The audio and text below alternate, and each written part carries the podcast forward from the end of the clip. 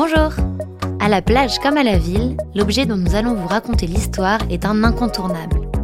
Sandale d'été à la fois confortable et chic, elle n'a pas fini de chausser les pieds du monde entier.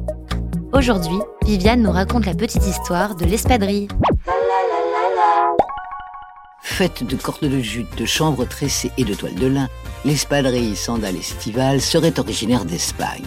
Espadrille vient de esparto, qui désigne une sorte de jonc que l'on rouissait puis tressait à l'origine pour faire des semelles.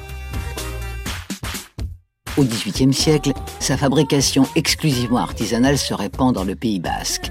L'alpargatero, qui n'est autre que l'espadrilleur, travaille la semelle de corde et les couturières, la toile et les rubans.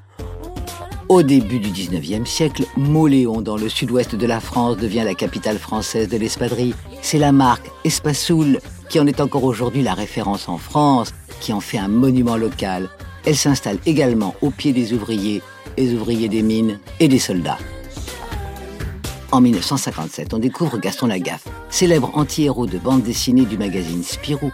Chaussant des espadrilles bleues et usées, elles deviendront sa signature. Vers 1960, Yves Saint-Laurent fit une commande spéciale pour les fêtes de Paris. Il demanda des espadrilles à talons du jamais vu. Et voilà, la mode est lancée. En 2008, l'espadrille revit outre-Atlantique grâce à l'espadrille store boutique en ligne canadienne qui vend l'authentique espadrille espagnole. Aujourd'hui, de Chanel à Dior, en passant par Prada et Kenzo, l'espadrille est plus que jamais un must-have du vestiaire estival et le restera pour longtemps.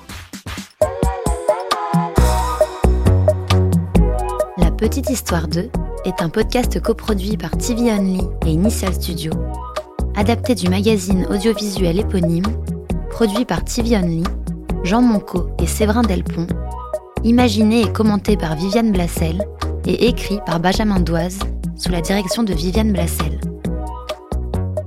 Production éditoriale, Sarah Koskiewicz et Louise Nguyen, assistée de Sidonie Cotier. Montage et musique, Johanna Lalonde. Avec les voix de Viviane Blassel et Louise Nguyen.